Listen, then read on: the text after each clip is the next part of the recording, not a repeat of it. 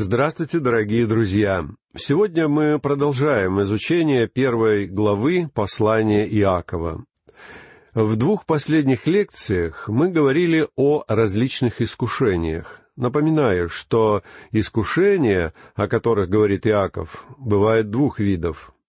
Искушение как испытание, посылаемое нам Богом, и искушение грехом.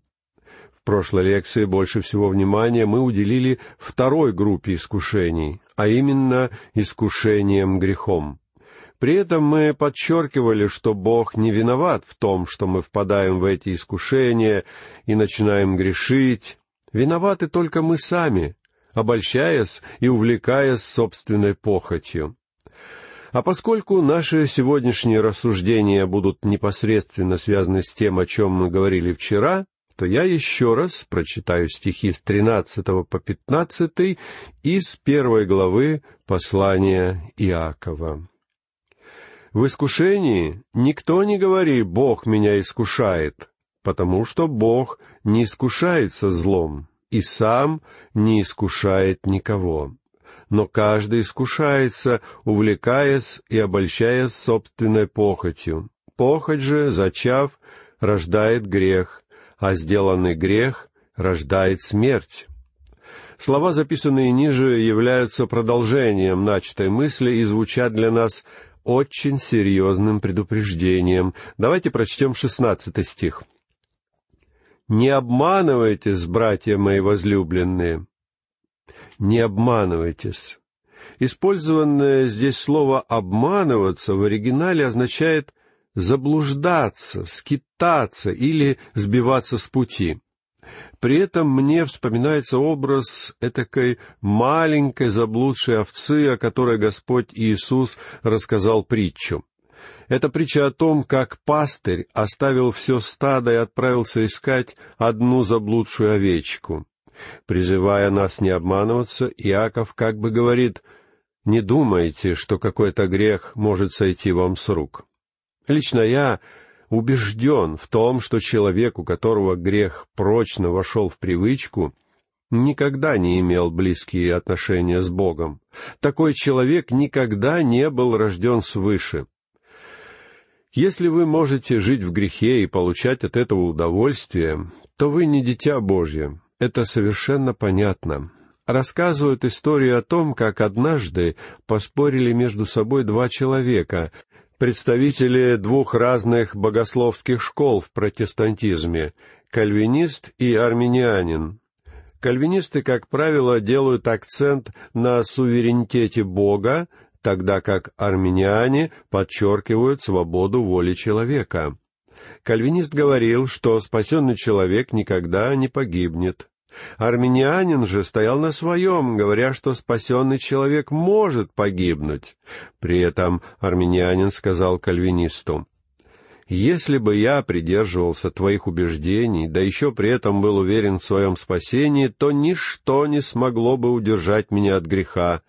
На что кальвинист ответил, «Как ты думаешь, Сколько грехов нужно совершить искренне верующему человеку, чтобы почувствовать себя счастливым и удовлетворенным?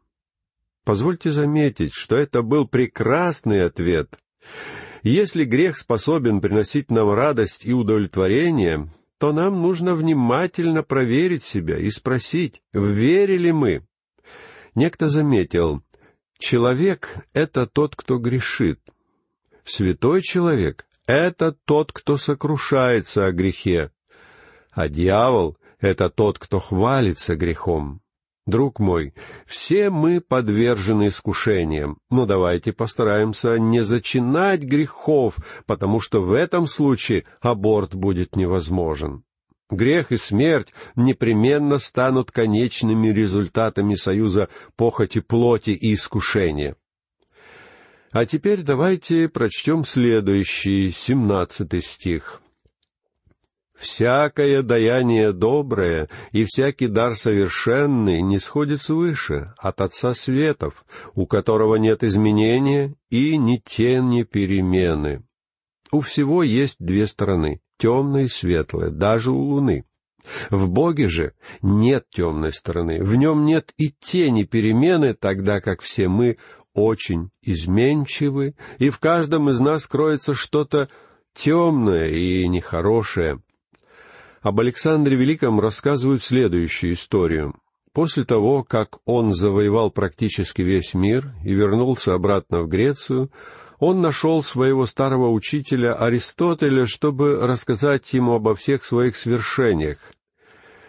Случилось, что когда он пришел к Аристотелю, философ принимал ванну. Александр стал в проеме двери и начал рассказывать о своих победах. В конце он добавил, «Теперь я могу дать тебе все, чего бы ты ни пожелал. Говори же, чего ты хочешь?» Тогда Аристотель поднял глаза и попросил, «Пожалуйста, отойди от солнца».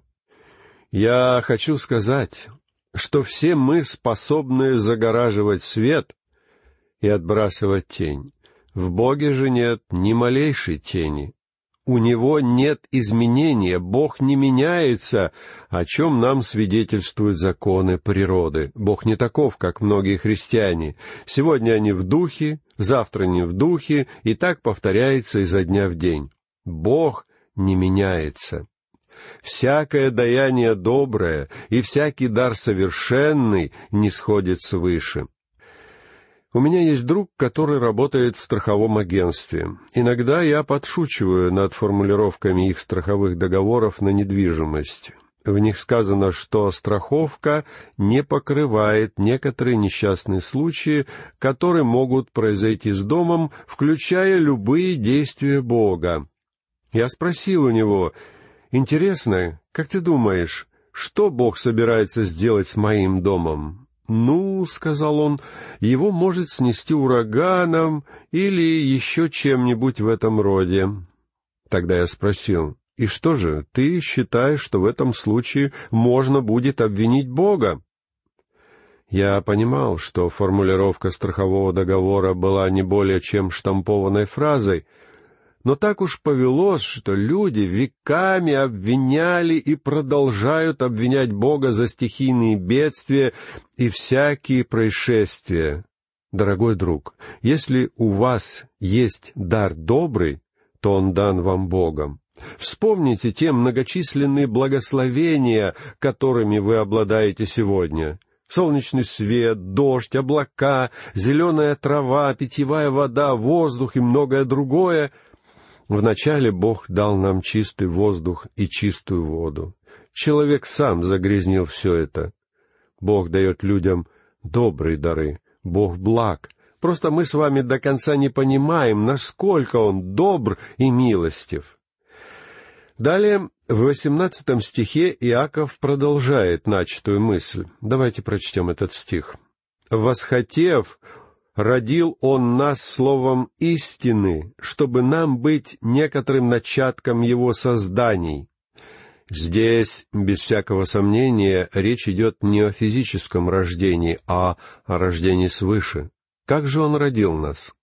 Словом истины, чтобы нам быть некоторым начатком Его созданий. Родил, значит, произвел на свет.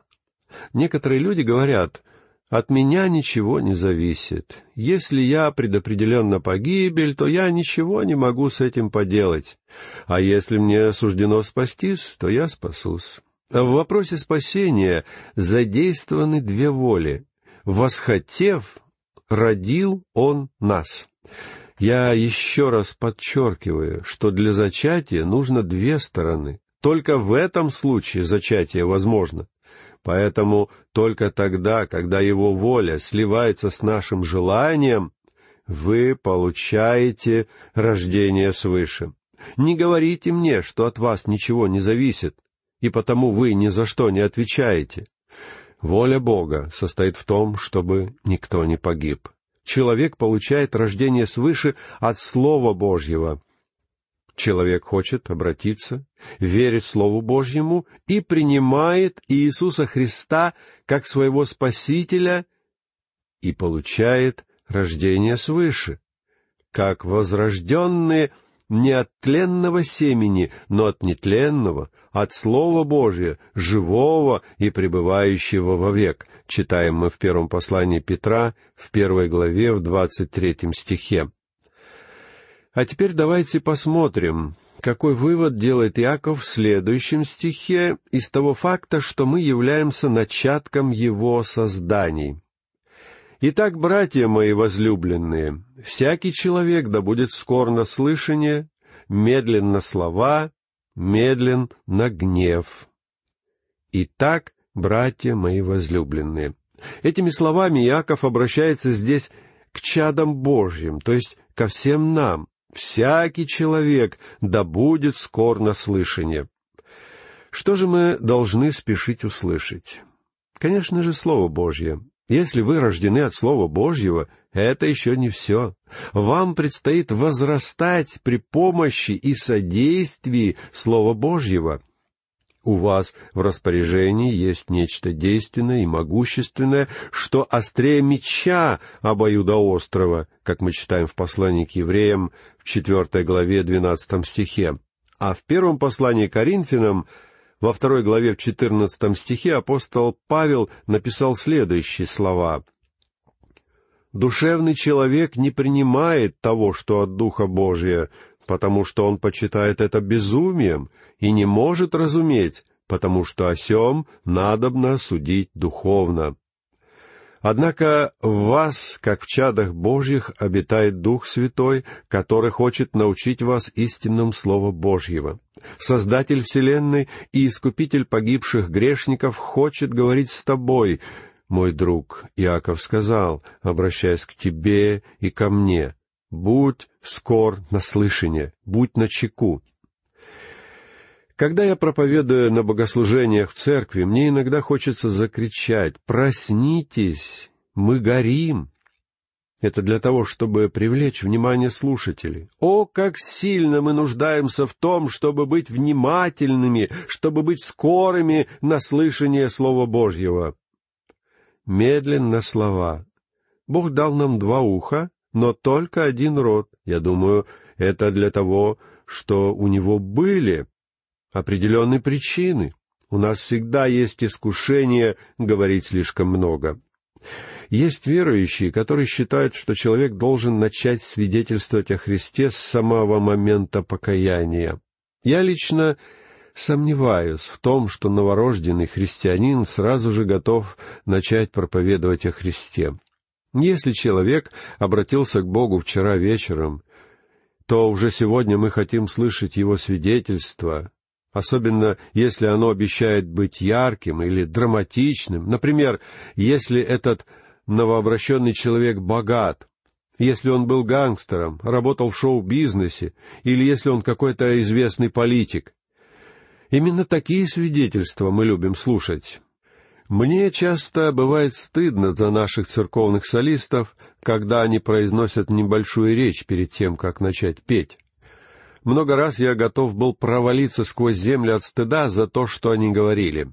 У одной милой девушки был чудесный голос, но когда она встала и сказала, «Я обратилась к Богу всего два месяца назад», я внутренне сжался. Мое беспокойство было не напрасным, потому что все, что она после этого добавила, шло вразрез со Словом Божьим. Я также считаю ужасными свидетельства некоторых голливудских звезд вскоре после обращения к Богу, которым их побуждают.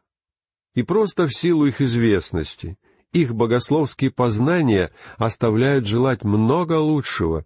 Им нужно всерьез изучать Слово Божие, прежде чем они выйдут вперед для публичного свидетельства. Бог говорит, что нам нужно быть скорыми на слышание — но медленными на слова. Кто-нибудь из вас спросит, но разве нам не следует свидетельствовать? Да, друзья, конечно, следует, но будьте очень внимательны к тому, как и что вы говорите. И вначале тщательно проверьте собственную жизнь. Сохранилось предание о Сократе и одном молодом человеке, которого привели к нему в школу. Сократ, как известно, был не только философом, но и учителем. Итак, молодого человека представили Сократу, но не успел Сократ и рта раскрыть, как молодой человек начал говорить, и говорил он по меньшей мере минут десять.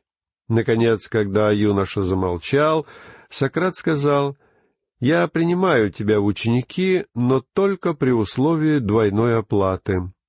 Молодой человек удивился, «Почему ты будешь брать с меня вдвое больше, чем с других?»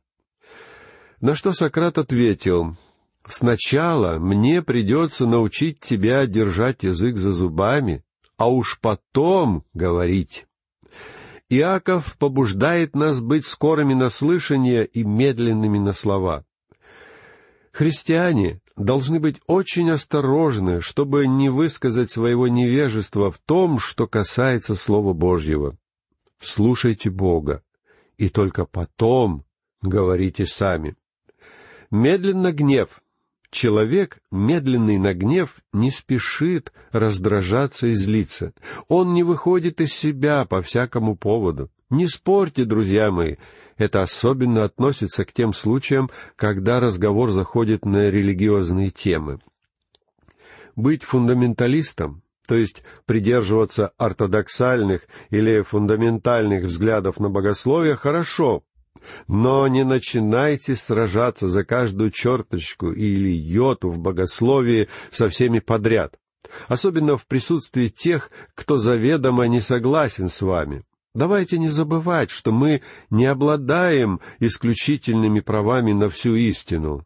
Слово Божье призывает нас быть медленными на гнев.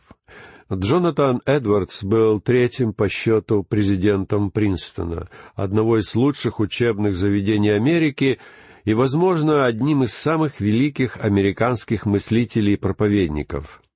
К несчастью, его дочь обладала неуравновешенным характером. Случилось, что в один прекрасный день студент Принстона, приятный молодой человек, влюбившись в девушку, пришел к Джонатану Эдвардсу и попросил ее руки.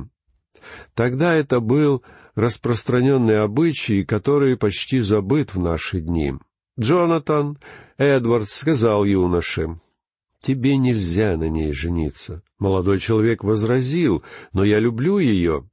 Эдвардс повторил, нет, тебе нельзя на ней жениться. Молодой человек продолжал настаивать, но и она любит меня. Тогда Эдвардс в третий раз повторил, но тебе все равно нельзя на ней жениться. От чего же? не выдержал юноша. Потому что она тебя не стоит, — был ответ Джонатана Эдвардса. Да, она христианка, но благодать Бога уживается с некоторыми людьми, с которыми не сможет ужиться никто другой. Позвольте мне добавить, что сегодня есть много христиан со вспыльчивым характером, которые своей неуравновешенностью сильно разрушают свою христианскую репутацию. Итак, друзья мои, Давайте подведем итог сказанному сегодня. Не будем обманываться, думая, что в наших грехах или недостатках виноват кто-то другой. Причину следует искать прежде всего в себе. С другой стороны, нам не следует отчаиваться, хотя мы осознаем всю свою испорченность и неспособность соответствовать высоким Божьим стандартам. Всякий дар совершенный, как мы слышали, исходит от Бога. Святой Бог, в котором нет изменения и ни тени перемены, готов помочь нам. Нам нужно только в смирении обращаться к Нему за помощью. Он возродил нас словом истины к новой жизни не для того, чтобы мы снова шли на поводу своих плотских желаний. Он готов продолжать и завершить в нас то доброе дело, которое Он когда-то начал. Далее нам нужно научиться внимательно слушать то, что хочет сказать нам Бог. Иаков не случайно призывает нас быть скорыми на слышание и медленными на слова. Давайте же меньше говорить и больше слушать. И что еще важнее, нам нужно научиться быть медлительными на гнев. Гнев раздражение невоздержанность — все это свидетельствует о том, что мы еще не научились владеть собой как должно. И не случайно способность быть медлительными на слова связана с медлительностью на гнев. Человек, который научился не распускать язык, сможет быть сдержанным и в выражении своих эмоций, в частности гнева. В нашей следующей лекции мы продолжим рассуждать о том, как следует вести себя верующему человеку, когда кто-то или что-то провоцирует его на гнев. Проблема в том, что в нас по-прежнему обитает нечистота и остатки злобы.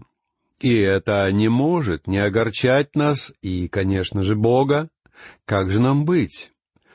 Послании Иакова мы будем читать о том, что гнев человека не творит правды Божьей и является нарушением его воли. Иногда люди начинают выходить из себя, защищая свою веру и свои убеждения. Но, дорогой друг, гнев человеческий не способен творить правды Божьей.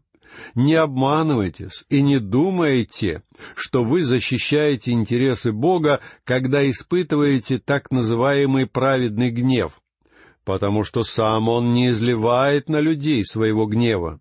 Его дело спасать людей, а не губить их. Вот почему нам не следует спорить, и в первую очередь на религиозные темы. Мы также будем говорить о том, что нам, верующим людям, следует избавляться от пережитков нашей плотской природы, всякой нечистоты и злобы, и в кротости принимать Божье Слово. То есть нам следует принимать истины Библии без гордости и без надменности. Слово Божье лучше всего может помочь нам в борьбе с нашими грехами. Известное выражение одного шотландского проповедника, который сказал очень правильные слова. «Либо грехи не дадут вам читать Библию, либо Библия не даст вам грешить». Друзья мои, если мы будем регулярно, день за днем изучать Слово Божье, многие его выражения наверняка отложатся у нас в памяти, и тогда, в случае необходимости, мы сможем сделать правильный выбор. На этом я хочу закончить сегодняшнюю лекцию. Всего вам доброго. До новых встреч.